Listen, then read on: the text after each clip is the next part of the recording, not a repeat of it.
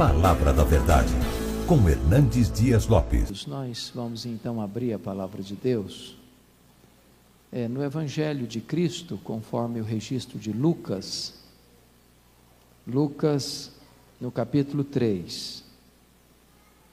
Lucas capítulo 3.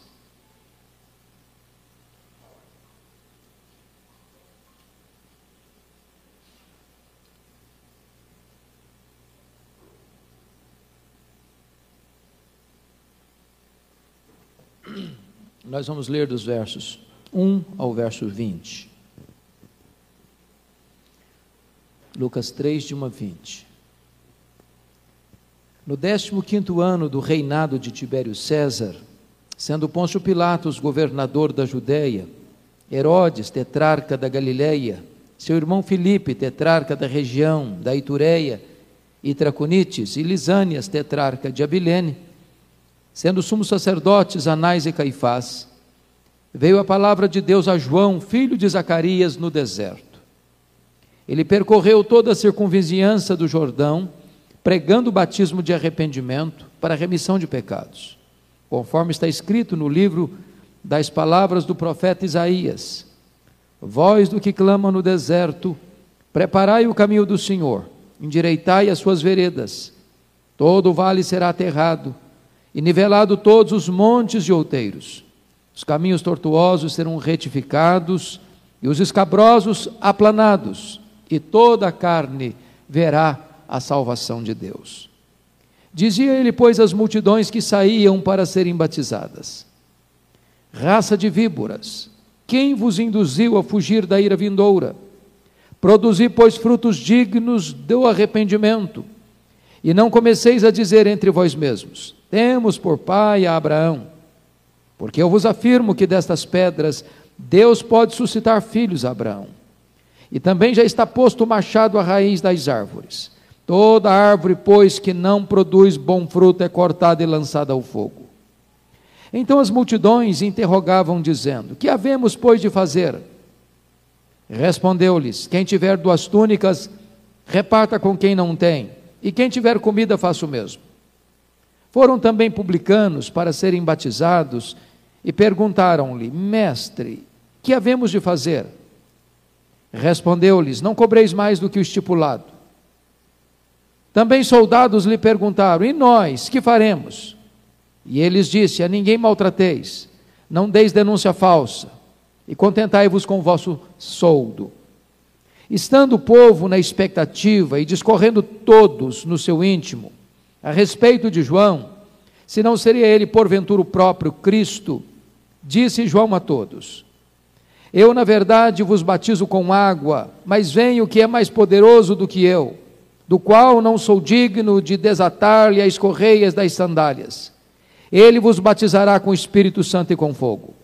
A sua pá ele a tem na mão, para limpar completamente a sua eira e recolher o trigo no seu celeiro. Porém, queimará a palha em fogo inextinguível. Assim, pois, com muitas outras exortações, anunciava o evangelho ao povo. Mas Herodes, o tetrarca, sendo repreendido por ele, por causa de Herodias, mulher de seu irmão, e por todas as maldades que o mesmo Herodes havia feito, acrescentou ainda sobre todas a de lançar João no cárcere. Irmãos, esse é um dos textos mais importantes da Bíblia. Esse texto é uma espécie de divisor de águas na história da revelação. Esse texto é uma espécie de dobradiça da história. João Batista é o último profeta da antiga dispensação. E ele encerra esta dispensação e ao mesmo tempo abre as cortinas para a nova dispensação. Ele começa pregando o evangelho. E Lucas, que foi médico e também historiador, inspirado pelo Espírito Santo, ele vai, como nenhum outro evangelista, é, descrever a infância de João Batista e a infância de Jesus. E ele faz isso nos capítulos 1 e 2. E ele termina o capítulo 2 com Jesus com 12 anos de idade. Quando ele abre o capítulo 3, João Batista, o seu primo e precursor, já está começando o seu ministério E em seguida, Jesus vai ser batizado com 30 anos de idade para dar início ao seu ministério. A Bíblia silencia totalmente sobre esse tempo entre 12 anos e 30 anos de Jesus. Há muitos que especulam onde ele esteve, o que ele fez. Mas eu entendo que onde a palavra de Deus não tem voz, nós não deveríamos ter ouvidos. Então, Lucas faz questão de, ao apresentar João Batista, deixar claro para nós como vivia o mundo, como estava o mundo, como estava o Império Romano, e como estava a província de Israel, onde João Batista exerceu o seu ministério e onde Jesus exerceu o seu ministério. Então eu chamo a sua atenção para essa descrição de Lucas, para contextualizar o tempo, a época e a geografia onde João Batista dá início ao seu ministério. E nos versículos 1 e 2, ele cita sete nomes, cinco deles do mundo político, dois deles no mundo religioso. E ele começa dizendo no, no 15 ano do reinado de Tibério César.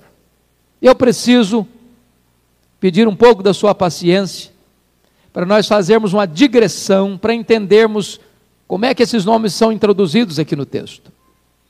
Vocês se lembram que quando o Antigo Testamento encerrou, lá com Malaquias, por volta do ano 400 a.C., quem dominava o mundo naquela época era o Império Medo-Persa.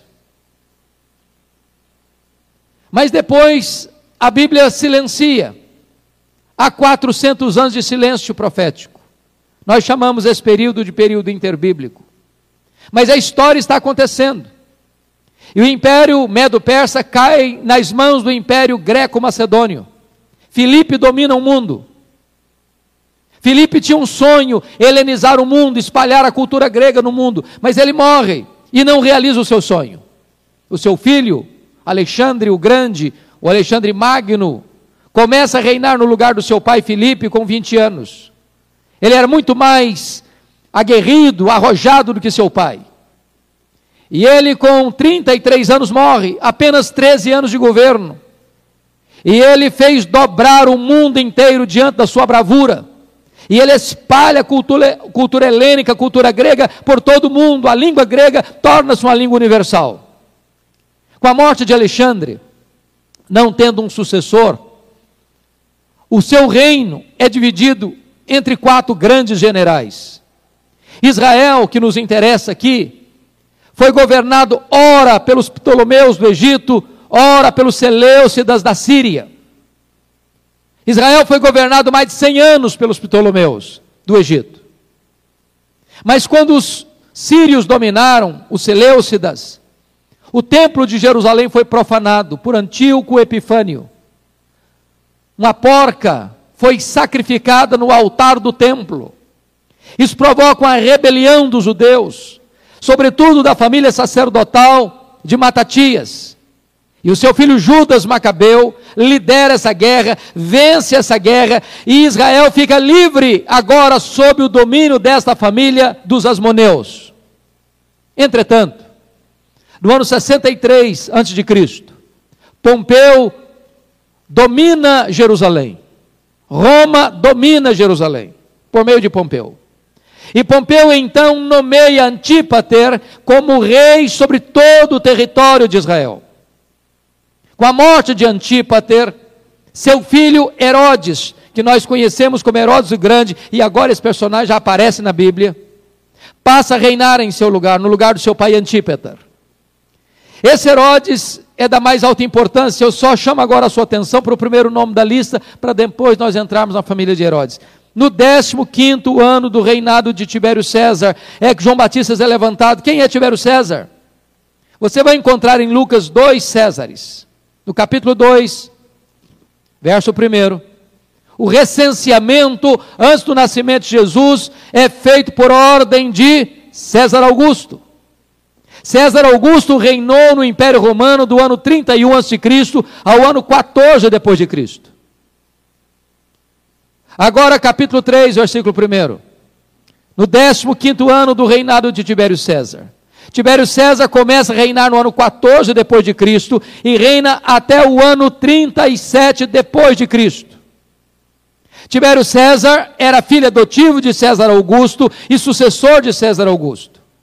Tibério César era o imperador romano, portanto, no tempo do ministério de Jesus. Foi sobre ele que Jesus Cristo disse: Dai a César o que é de César e a Deus o que é de Deus. Roma, nessa época, irmãos, era uma cidade esplendorosa, era um império rico, era um império conquistador, era um império que demonstrava sua pujança, o seu poder, mas corrompido, moralmente extremamente corrompido. Para vocês terem uma ideia, os historiadores dizem que todos os imperadores romanos, exceto Cláudio, eram homossexuais. E Cláudio, sua esposa, era considerada uma prostituta.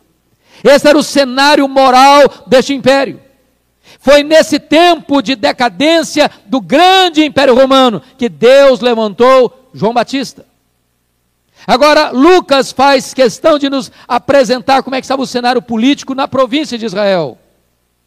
Sendo Pôncio Pilatos, governador da Judéia, Herodes, tetrarca da Galiléia, seu irmão Filipe, tetrarca da região da Itureia, e Traconites, e Lisânias, tetrarca de Abilene. Preste atenção. Ele já dá um salto aqui. Porque esse time que está aqui no versículo 1 é o time sucessor de Herodes o Grande. Quem era Herodes o Grande? Era aquele Herodes que mandou matar as crianças de Belém porque ouviu falar que em Belém da Judéia tinha nascido um menino destinado a ser rei dos judeus. E diz que ele ficou alarmado e toda Jerusalém ficou alarmada. E você pergunta, eu não entendo isso. Como é que um rei pode ficar alarmado? Uma cidade inteira fica alarmada porque escutou que na cidade vizinha nasceu um menino para ser rei. Vocês já entenderam isso? A grande pergunta é conhecer quem é esse Herodes. Herodes era um grande administrador, Herodes o Grande. Por exemplo, foi ele que mandou ampliar e embelezar o templo de Jerusalém, aquele majestoso templo da época de Jesus. Foi ele quem construiu o porto de Cesareia, que abriu o comércio internacional, trazendo o mundo para Israel e levando Israel para o mundo, facilitando as viagens missionárias de Paulo. Foi ele quem construiu a fortaleza de Massada. Foi ele quem construiu torres, castelos e fortalezas por todo Israel. Mas esse homem tinha um grande problema. Ele tinha um medo terrível de perder o seu trono. Herodes o Grande casou-se dez vezes. Dez vezes. Teve muitos filhos. A sua esposa preferida chamava-se Mariana. Era da nobreza. Locker se casou com medo de que os membros da família da sua mulher pudessem fazer sombra no seu governo ou ameaçar o seu governo. Ele não titubeou, mandou matar todos os nobres da família da sua mulher. Mais tarde, sua sogra Alexandra rogou a ele que ele nomeasse Aristóbulo, seu sobrinho, de 17 anos, como sumo sacerdote de Jerusalém. A essas alturas o sacerdócio já estava corrompido. Ele nomeou. Aristóbulo foi muito bem no seu trabalho, ele ficou com inveja do seu sobrinho, mandou matá-lo. Sua sogra, com medo dele, fugiu para o Egito. Ele mandou emissários atrás dela. Ela tentou se livrar, é, simulando um funeral. Descobriram-na e assassinaram-na no Egito. Quando César Augusto, o imperador, soube dessas atrocidades dele, convocou a Roma com medo de que sua mulher Mariana, cuja família já estava sendo assassinada, pudesse conspirar contra ele na sua ausência, antes de viajar para Roma, mandou matar sua mulher. Quando ele volta de Roma, ele manda para lá dois de seus filhos para estudarem. Sua irmã Salomé disse para ele: quando eles voltarem, eles estarão mais preparados do que você para o trono. Ele não titubeou, ele mandou matar os seus dois filhos. Quando ele estava no seu leito de morte, na estância hidromineral de Jericó que ele mesmo havia construído, ele fez jurar a sua irmã, Salomé, de que na sua morte, no dia da sua morte, nobres de Jerusalém fossem assassinados, porque ele queria ver, ou pelo menos saber, ou ter convicção, de que no seu funeral haveria lágrimas. Este este homem que mandou matar as crianças de Belém. Quando ele morre, o que, que acontece? O seu reino é dividido entre quatro de seus filhos. Ele dá a Judéia e Samaria e Edom para Arquelau. Ele dá Galiléia para Herodes, Antipas. Ele dá a região de Tureia e Traconice para Filipe. Ele dá a Bilene para Lisânias. Só que esse Arquelau, que governava Jerusalém, a Judéia, a região mais importante de Israel, foi muito mal no seu governo. O que é que ele fez? O que é que os judeus fizeram, melhor dizendo? Rogaram a Roma para substituí-lo. Vale destacar que a família herodiana era uma família edomita. O que significa isso? Eram descendentes dos filhos de Esaú, portanto, parentes dos israelitas. Roma aproveita o momento, tira Arquelau da família Domita e constitui em Jerusalém, na Judéia, um procurador romano, um governador romano chamado Pôncio Pilatos. Eu só chamo a sua atenção então para perceber que quando Deus levanta João Batista, não só num mundo mais amplo, mais lato do império, mas também na província o clima era de decadência moral e política. Agora notem, quando chega no verso 2, ele vai descrever o cenário religioso. Está escrito assim: sendo sumos sacerdotes, Anás e Caifás. E aí você fica pensando, mas não estou entendendo. E o que que choca você aí nesse texto? É que só havia um sumo sacerdote. Aqui tem dois. Isso prova que a religião judaica estava em decadência.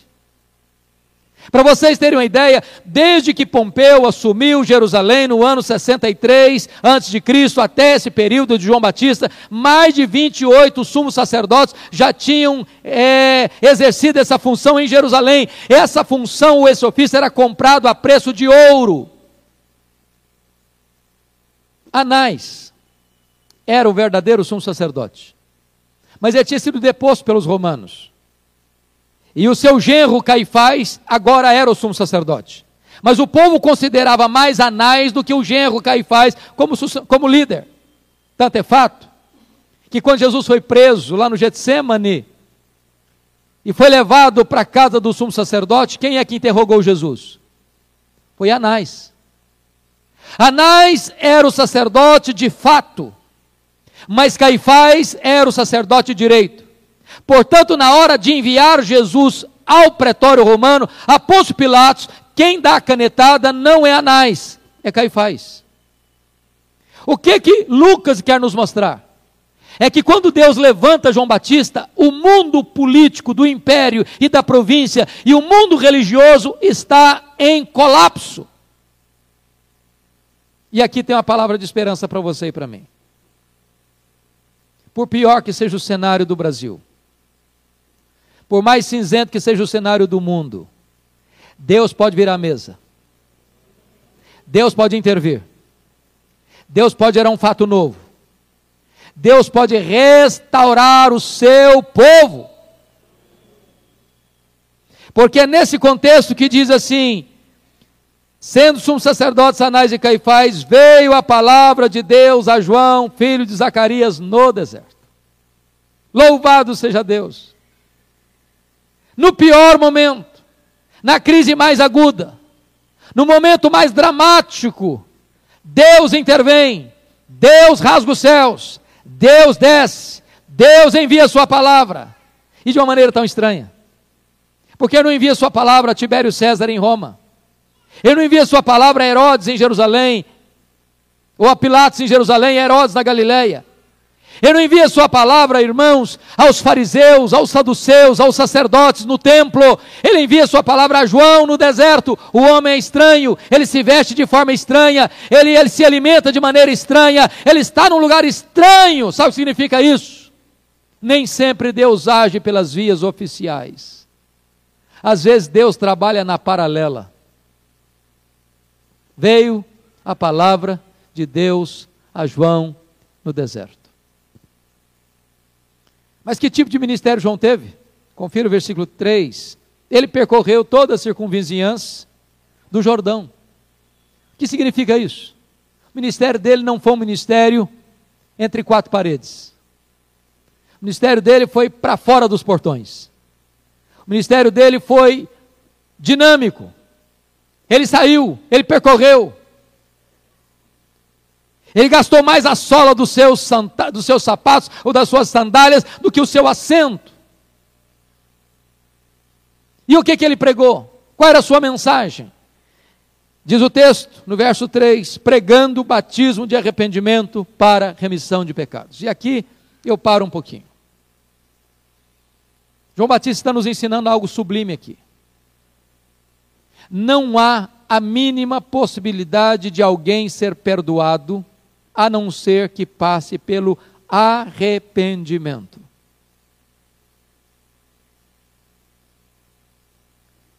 Não há perdão sem arrependimento. A não ser que o homem reconheça que ele está perdido, ele jamais vai buscar ou desejar um Salvador. A não ser que o homem se desespere de si mesmo, ele jamais porá sua confiança ou sua esperança em Deus. A não ser que ele tenha consciência de que está doente, ele jamais procurará o um médico. E sabe, amados, parece-nos que esse tipo de pregação está ausente na grande maioria das igrejas evangélicas do Brasil e do mundo. Nós estamos ouvindo hoje uma, um evangelho de adesão e não um evangelho de conversão. Já perceberam isso?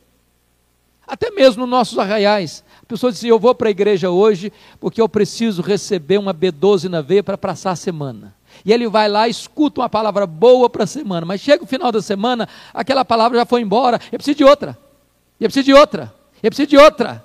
Ele vive à base de motivação semanal, semanal, talvez diária. Ele quer se sentir bem. E é melhor que o pregador não toque naqueles assuntos nucleares da sua alma, naqueles assuntos essenciais da sua vida. Ele quer se sentir bem. Ele quer aplaudir o pregador e sair confortável com ele mesmo.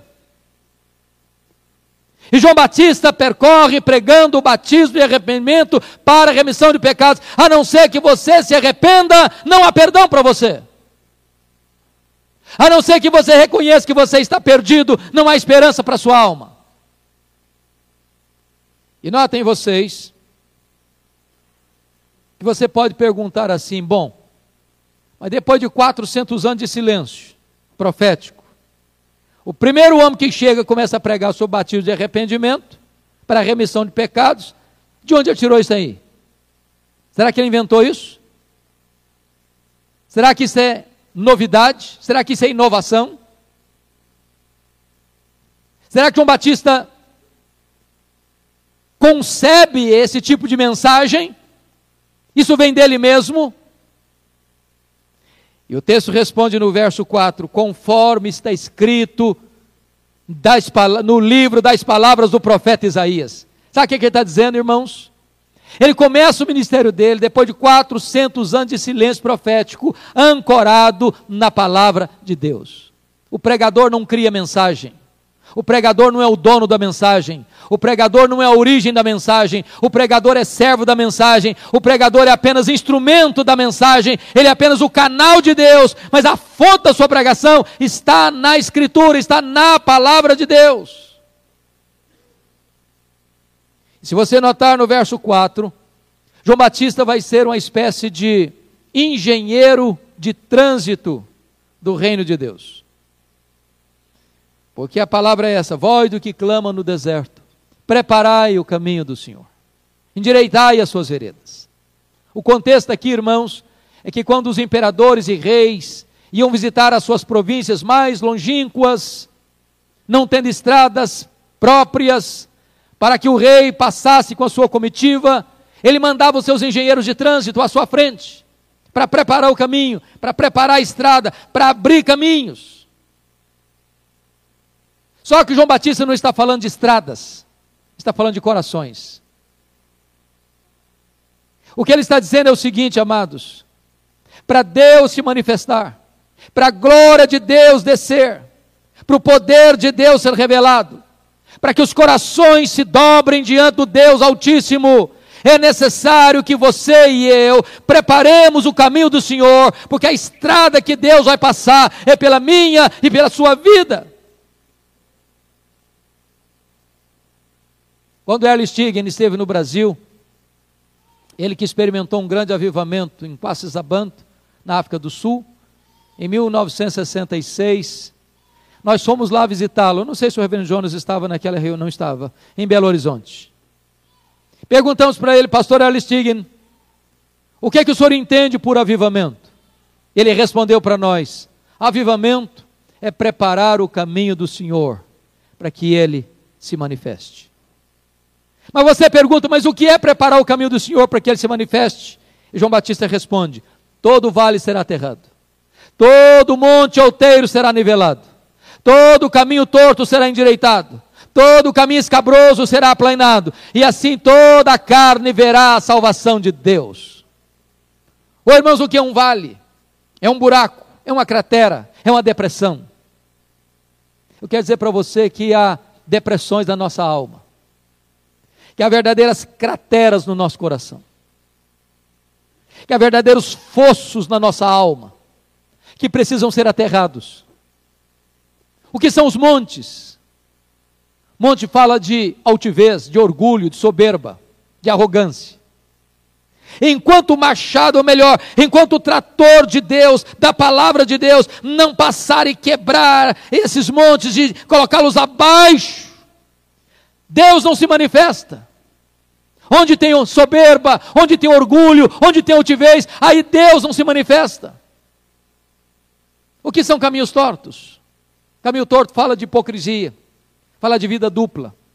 Fala de ser uma coisa na igreja, outra coisa em casa, outra coisa no trabalho. Falta de, fala de falta de integridade, de transparência. Onde tem hipocrisia, onde tem vida dupla, onde não tem sinceridade diante de Deus, onde não tem vida transparente diante do Altíssimo, aí Deus não se manifesta. O que é, que é caminho escabroso? A palavra escabroso no grego traz a ideia de fora do lugar fora do lugar. É hora de você e eu perguntarmos assim: meu Deus, o que é que está fora do lugar na minha vida? Minha vida devocional? Meu casamento? A relação com os meus filhos? A minha fidelidade nos dízimos? O que é que está fora do lugar na minha vida? Como eu trato com dinheiro? Como é que eu lido com sexo? Como é que eu lido com vaidade pessoal?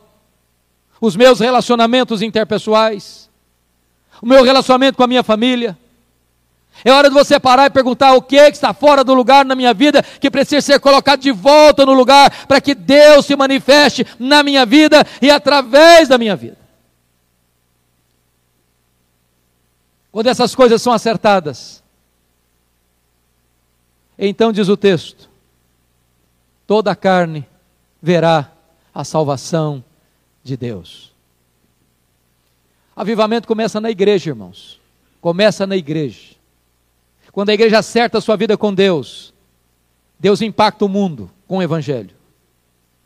Mas agora veja comigo o verso 7. Que João Batista olha, ele está no deserto, às margens do Rio Jordão, lugar quente demais de dia, frio demais de noite, extremamente desconfortável. As areias não são como trigo, são areias grossas, são pedregulhos. E ele olha e diz que as multidões estão vindo. Multidões desabalam de Jerusalém, de Jericó, das vilas, dos campos, e as multidões estão vindo. E diz Mateus que João Batista olha e vê os fariseus, os saduceus, no meio dessa multidão.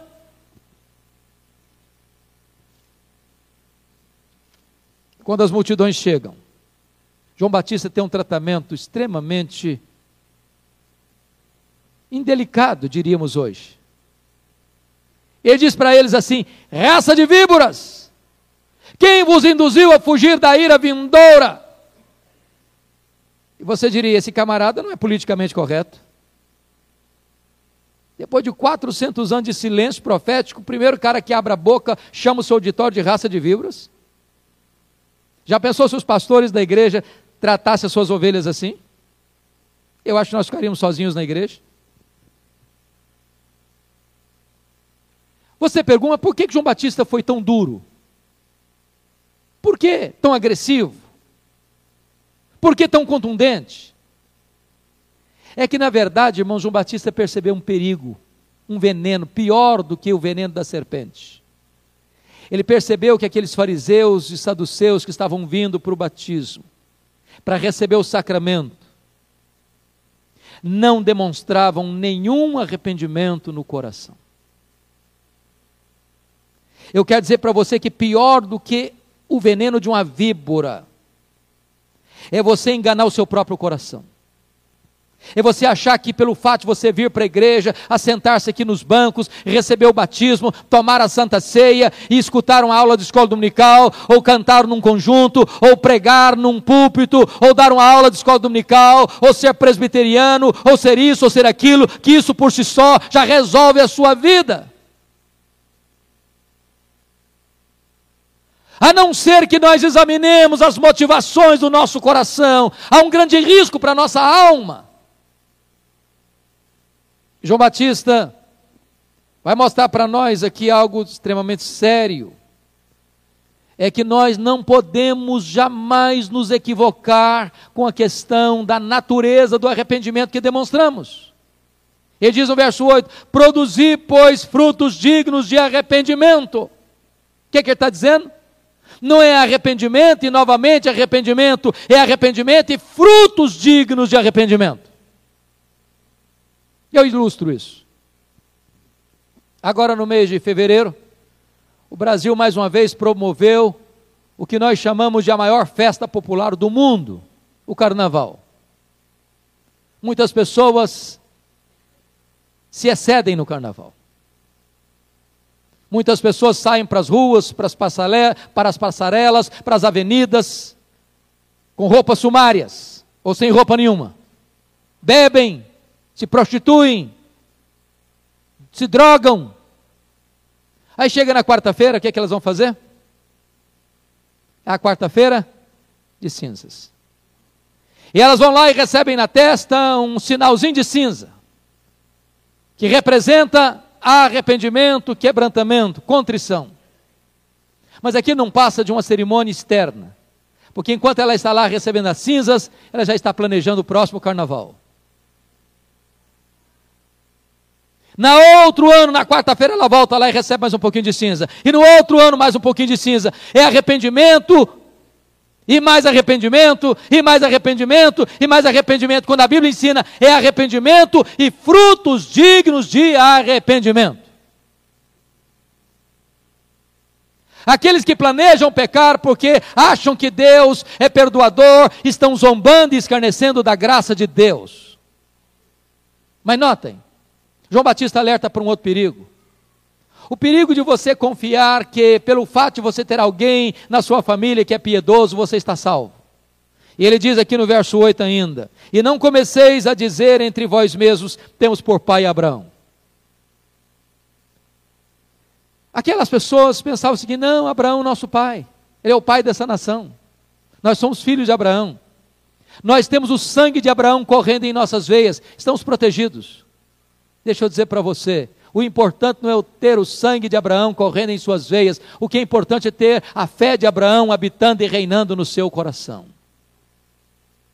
Não adianta o seu pai ser um homem de Deus, a sua, sua mãe ser uma mulher de oração, o seu pastor ser um homem cheio do Espírito Santo. Você precisa ter a sua própria experiência com Deus.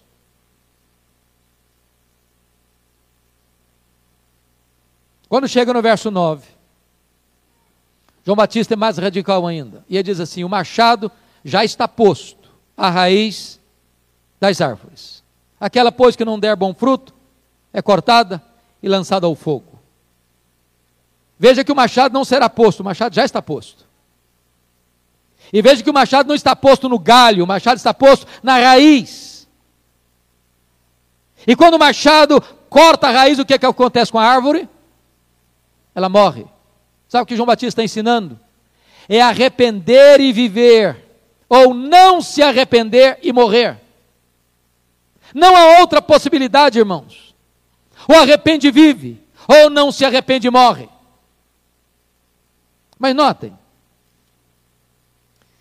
depois que ele fala essas verdades tão solenes, agora o texto mostra quem é o seu auditório.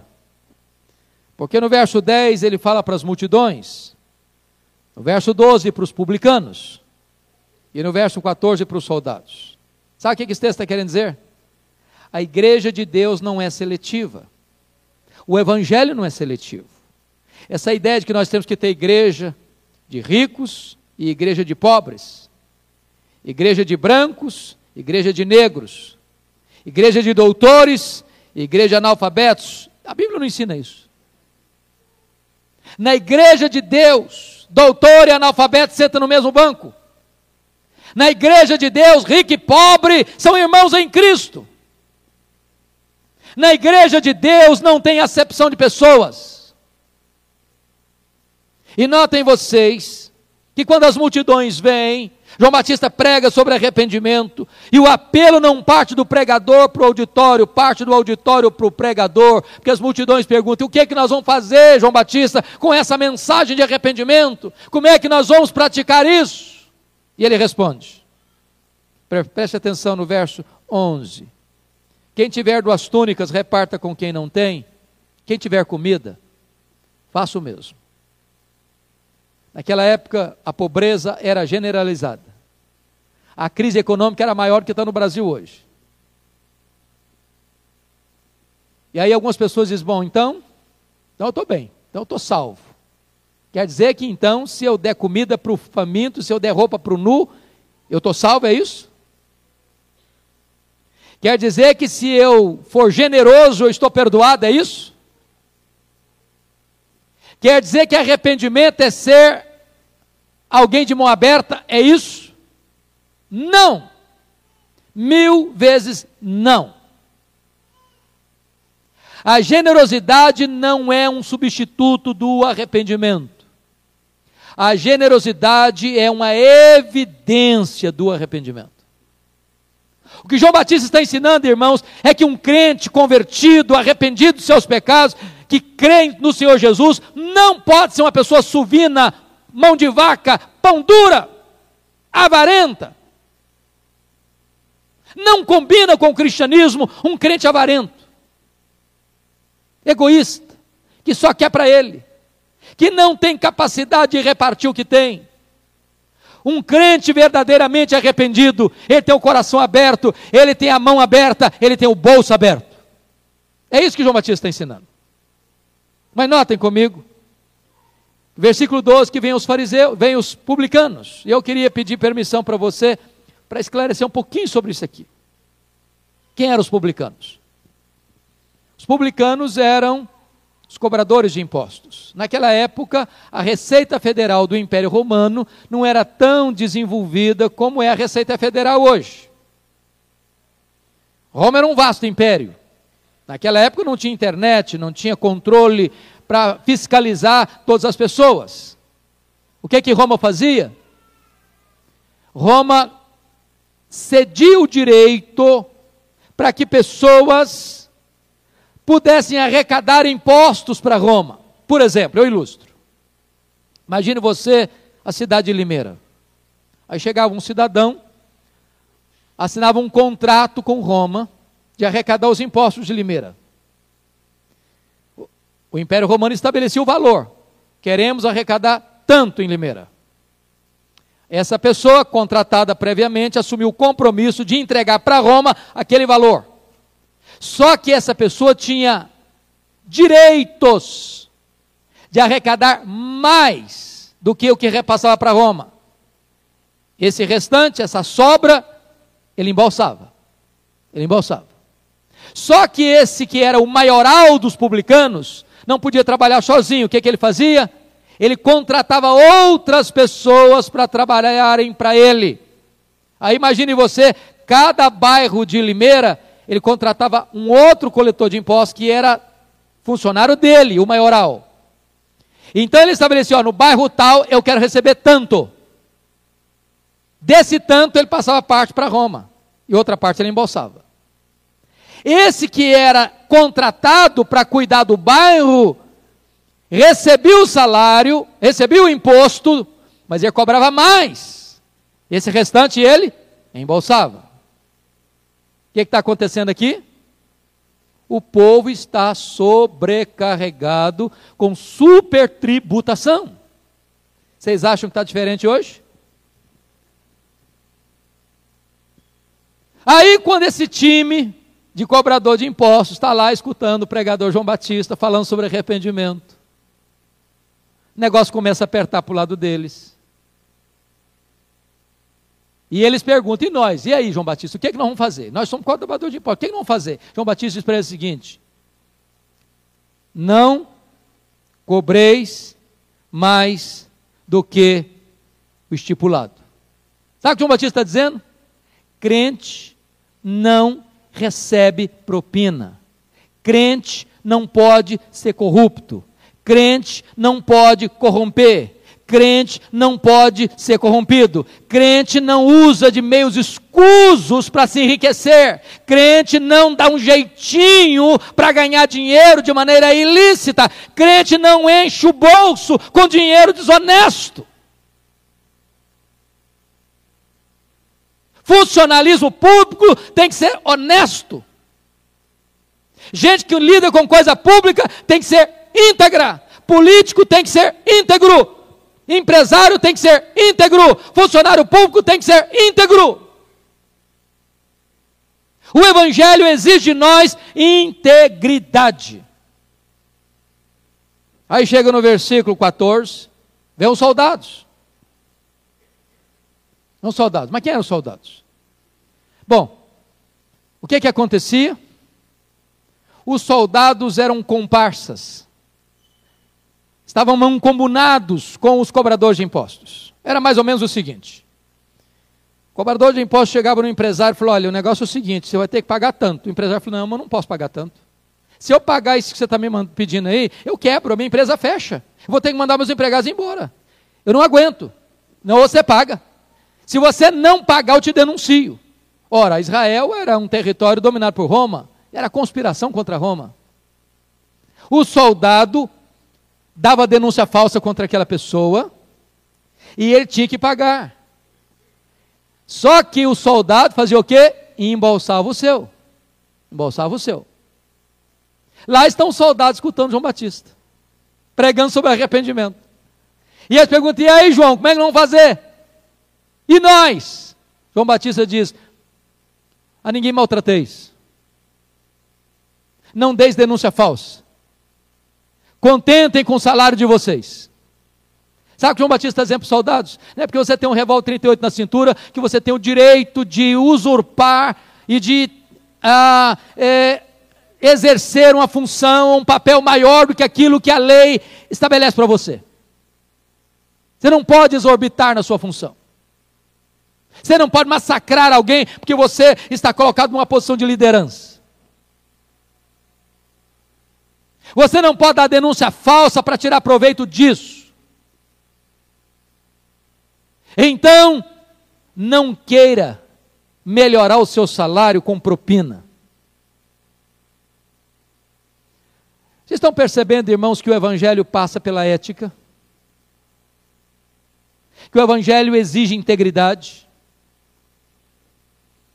Agora, note o verso 15 comigo. Estando o povo na expectativa, e discorrendo todos no seu íntimo a respeito de João, se não seria ele porventura o próprio Cristo, porque notem que o sucesso desse homem, ele está no deserto e a multidão está vindo para ouvi-lo, não tem gente lá no templo, não tem gente escutando o fariseu, não tem gente escutando o saduceu, não tem gente escutando os, escribas, não tem escutando os doutores da época, esse povo está indo para o deserto escutar João Batista, e aí começa um burburinho no meio do povo, todo mundo, todo mundo, todo mundo, eu acho que ele é o Cristo, eu acho que ele não é só o precursor não, ele é o próprio Cristo, você está sentindo o sibilar da serpente? Sabe o que está acontecendo aqui? O povo querendo colocar o pregador no pedestal. Não há maior perigo nem para o pregador, nem para a igreja, quando uma igreja coloca um líder e um pregador no pedestal. Quando um pregador pensa que ele é maior do que é, quando aceita ser maior do que é. O que é maravilhoso é a resposta de João no verso 16.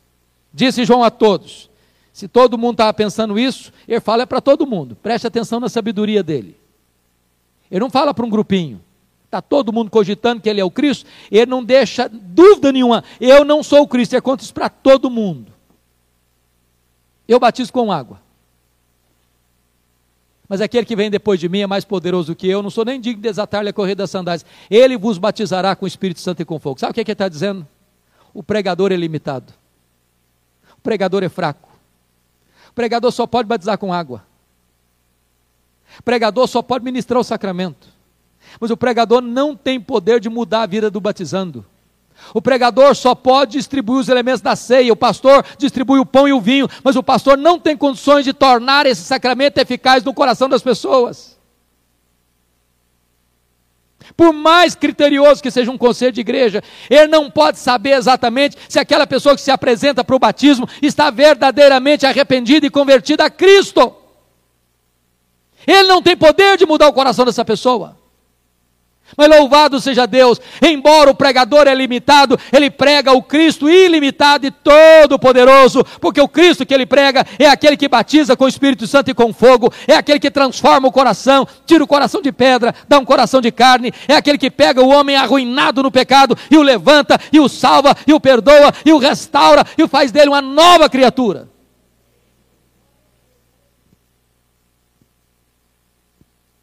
Meus amados, quando chega no verso 17,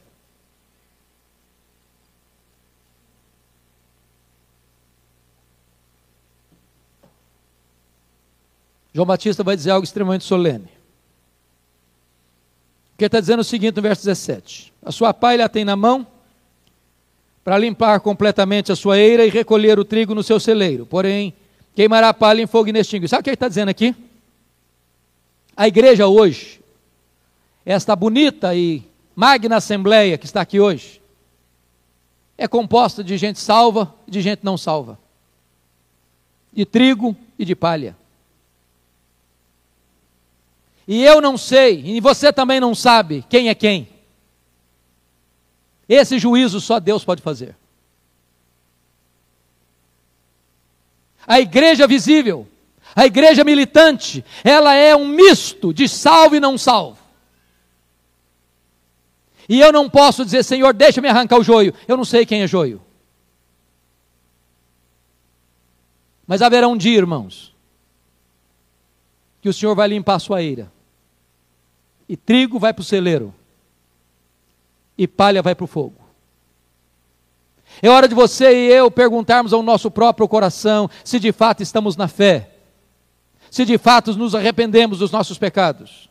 Se de fato nós somos trigo se naquele grande dia nós vamos ouvir a doce palavra de Jesus: Vinde, benditos de meu Pai, entrai na posse do reino que vos está preparado desde a fundação do mundo. Quando chega no verso 18, João Batista encerra o seu ministério, fecha as cortinas.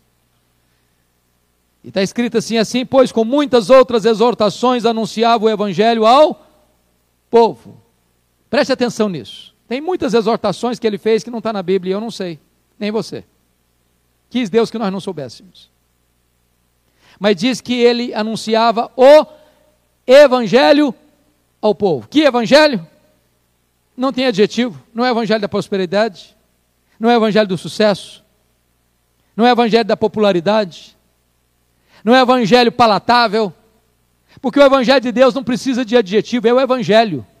É o único evangelho é o evangelho da graça, é o evangelho da cruz, é o evangelho que exige arrependimento, é o evangelho que oferece ao homem uma nova vida.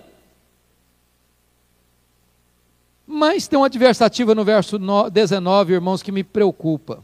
Mas, mas, Herodes, o tetraca, tetraca é governador de uma quarta parte, sendo repreendido por ele, por causa de Herodias, mulher de seu irmão, E por todas as maldades que o mesmo Herodes havia dito, acrescentou ainda sobre todas a de lançar João no cárcere.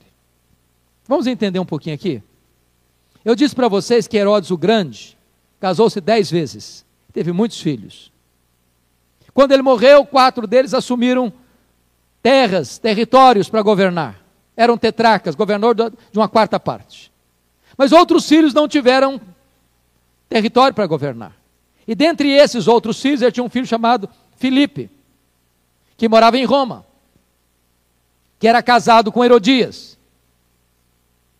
E Herodias não era apenas mulher de Filipe, mas Herodias era filha de um outro filho de Herodes o Grande, chamado Aristóbulo. E um dia, Herodes Antipas, da Galileia, não era província de João Batista, porque ele era da Judéia, vai a Roma. E lá ele se engraça com a cunhada. E lá ele seduz a cunhada. E lá ele rouba a cunhada do seu irmão. E lá ele traz Herodias com ele. Só que Herodias não era apenas cunhada de Herodes Antipas. Herodias era também sobrinha de Herodes Antipas. Porque ela era filha de um outro irmão seu. Logo, o pecado de Herodes Antipas não era apenas de adultério, mas também de incesto. Herodes o Grande, Herodes Antipas, ele era casado com a filha do rei Aretas. E Herodias diz para ele: Você divorcia da filha do rei Aretas, do contrário, eu não fico com você. Era um escândalo de adultério, de incesto. Quando João Batista vê essa cena, ele não tem dúvidas. Ele denuncia o pecado do rei. Mesmo não sendo sua província, ele denuncia o pecado do rei. Ô, irmãos, eu fico pensando João Batista em Brasília. Eu fico imaginando essa cena. Eu fico imaginando você e eu, como profetas de Deus, denunciando os pecados particulares dos políticos do Brasil. Notem que ele não está denunciando corrupção apenas, ele está denunciando um pecado pessoal. Que hoje nós dizemos o seguinte: a vida particular do político é problema dele, não estou nem aí. Nós já não estamos nem aí com muita coisa. João Batista tinha plena certeza que Herodes Antipas era o cara mais parecido com o seu pai Herodes o Grande, um homem truculento, um homem sanguinário, um homem perverso. Ele sabia que estava mexendo num vespeiro, ele sabia que estava mexendo num ninho de cobra. Mas sabe o que, é que ele decide? Ele pensa o seguinte: eu prefiro ir para a cadeia com a minha consciência livre do que ficar livre com a minha consciência na cadeia. Ele entende que é melhor morrer sendo fiel a Deus do que viver e sendo covarde e omisso. E Herodes manda prendê-lo. Mais tarde, Herodes manda decapitá-lo. Sabe o que me impressiona? É que foi levado para a prisão de Maquerós, às margens do Mar Morto, um lugar extremamente úmido e quente insuportável. E ele é preso logo no começo do ministério de Jesus. E lá da cadeia, ele escuta que Jesus cura os paralíticos, que Jesus dá vista aos cegos, que Jesus purifica os leprosos, que Jesus ressuscita os mortos. E ele manda dois emissários a Jesus, perguntando: És tu mesmo? Aquele que havia de vir? Ou haveremos de esperar outro? E você se choca. E você se choca. Porque esse homem que aponta para Jesus, diz: Eis o Cordeiro de Deus que tira o pecado do mundo. Eu não sou noivo, eu sou apenas um amigo do noivo. Eu não sou a luz, eu só aponto para a luz. Eu não sou a vida, eu só falo da vida. Eu, na verdade, eu não tenho nem meios condições de curvar-me e desatar as correias das sandálias. Na verdade, convém que ele cresça e que eu diminua. Agora, esse homem está tomado por uma angústia. Sabe o que, que me ensina isso? Os maiores homens de Deus já tiveram seus momentos de fraqueza e de angústia. Nós deveríamos ser mais tolerantes, mais tolerantes com aqueles que têm seus momentos de fraqueza? E diante dessa pergunta, diz a Bíblia que Jesus cura cegos, expulsa demônios de pessoas atormentadas e manda dizer para João Batista: os cegos vêm, os leprosos são purificados, os mortos ressuscitam, e o evangelho do reino está sendo anunciado. E depois Jesus disse para as pessoas que ouviram essas coisas: O que, é que vocês estão pensando de João Batista? Que ele é apenas um caniço agitado pelo vento? Não. Eu digo para vocês que dentre os nascidos de mulher, nunca não teve alguém maior do que João Batista. Sabe o que significa isso? E eu encerro aqui. Ainda que os homens nos hostilizem, ainda que os homens nos persigam, ainda que os homens nos prendam, ainda que os homens nos matem, ainda que os homens escarneçam da nossa memória, o que importa para nós é sermos aprovados por Deus. O que importa para nós é sermos reconhecidos nos céus. O que importa para nós é recebermos o sorriso de Jesus. A grande pergunta é, irmãos, que distância a igreja evangélica brasileira está do evangelho que João Batista pregou? Que distância a nossa igreja presbiteriana do Brasil está do evangelho que João Batista pregou? Que distância você e eu estamos do evangelho que João Batista pregou? Que Deus nos ajude a voltarmos para o antigo evangelho, para o poderoso evangelho, para o único evangelho, o evangelho maiúsculo, robusto, viril, poderoso, que requer do homem arrependimento e que oferece ao arrependido perdão para os seus pecados. Que Deus nos abençoe. Amém.